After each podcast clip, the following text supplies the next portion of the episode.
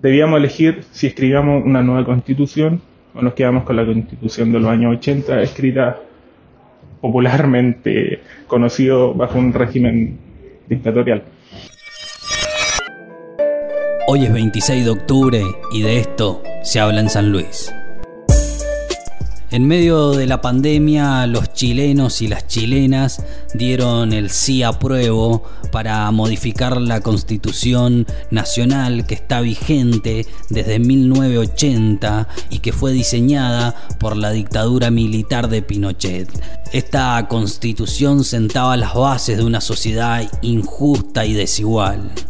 Con más del 78% se aprobó el plebiscito para continuar el cambio de la sociedad chilena, que inició hace un año con el estallido social de aquel 18 de octubre de 2019, donde más de un millón y medio de chilenos y chilenas coparon las calles de Santiago para levantar los reclamos de varios sectores de la sociedad.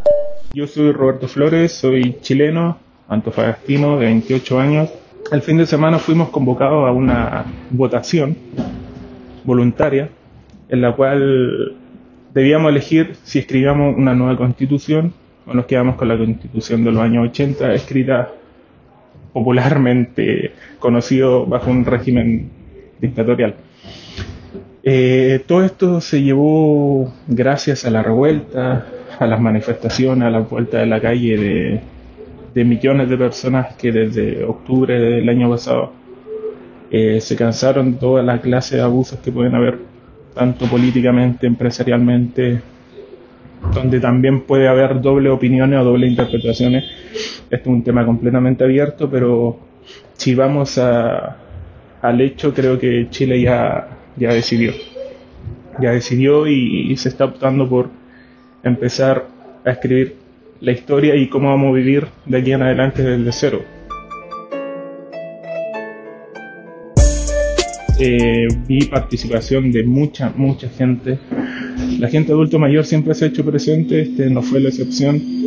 Eh, la gente adulta también, pero la sorpresa grande o lo que todos esperábamos también era la participación de gente joven, gente de menos de 25 años, menos de 30 años, quizás de 20 años, que fueron, se levantaron, participaron, se manifestaron no solamente en la calle esta vez, sino también en la urna, donde fue, un, fue una locura. Fue, yo iba a votar desde los 18 años y primera vez que veo tanta gente votando. La fila era enorme y todas las personas estaban contentas de estar ahí. Eh, del resultado te puedo comentar que fue aplastante. realmente había una pequeña duda del margen de que no estaba de acuerdo con esta constitución, tal vez iba a ser más, pero el resultado se volcó en un 78,27% a favor del apruebo. Y en cuanto a cuál de las opciones íbamos a querer, si es una opción mixta o una opción constituyente, el 78,99% de las personas eligieron una comisión constituyente.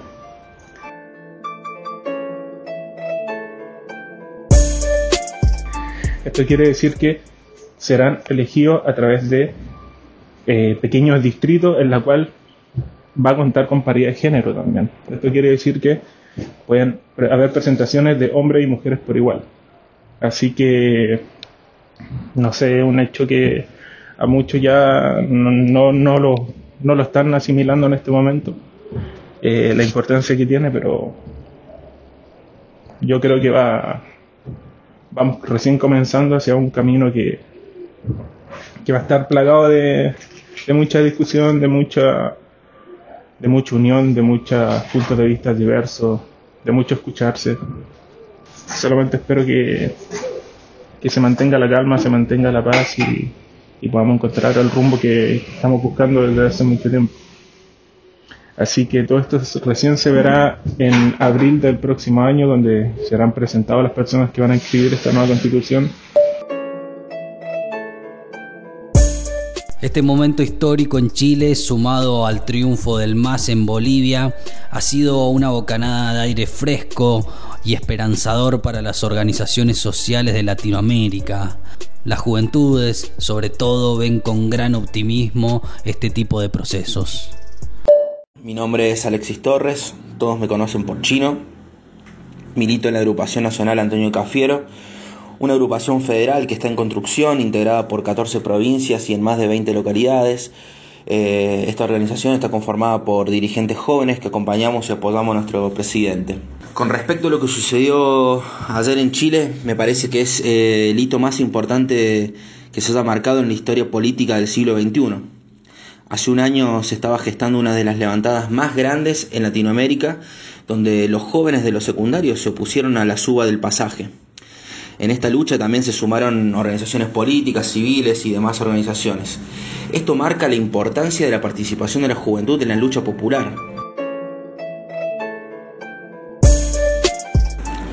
Hoy Chile puede respirar un poco más los aires de libertad y decidieron empezar a escribir una página nueva en su historia, escribir una constitución nueva.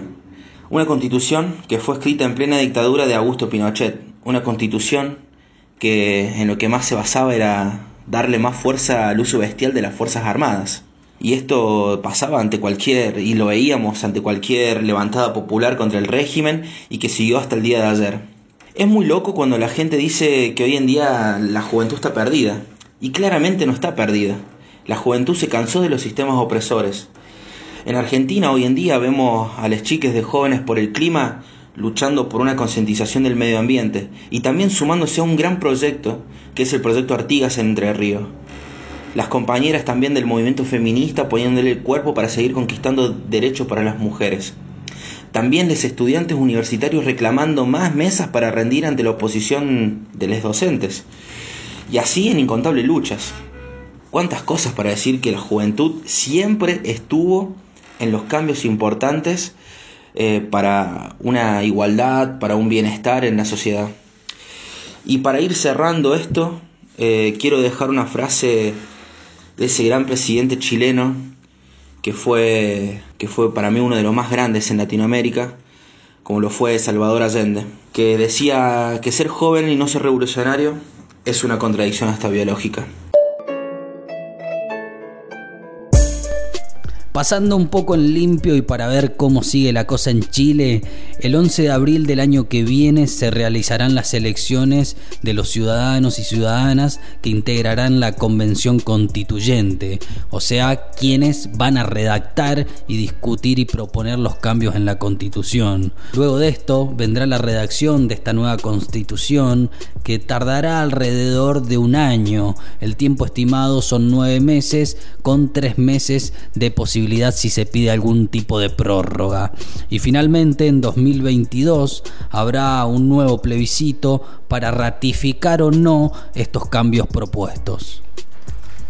La calle ha sido decisiva para llegar a este momento histórico para Chile y es allí donde se marcó a fuego que el cambio es con todo y si no, ¿pa' qué? pobre, soy el Chile que hoy devuelve lagrimógena y respuesta que el que no conoce el miedo en esta histórica protesta. El de más de 300 hermanos que hoy día no pueden ver por perdigones de un gobierno en pleno abuso de poder. El dictador nos declaró la guerra y nos dio represión pero aquí no estamos en guerra mierda esto se llama unión. Puño en alto en la protesta es la voz del conocimiento la impotencia y la traición de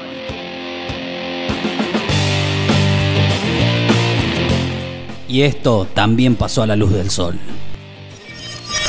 Ley Micaela capacitaron a miembros del Consejo Deliberante Villamercedino.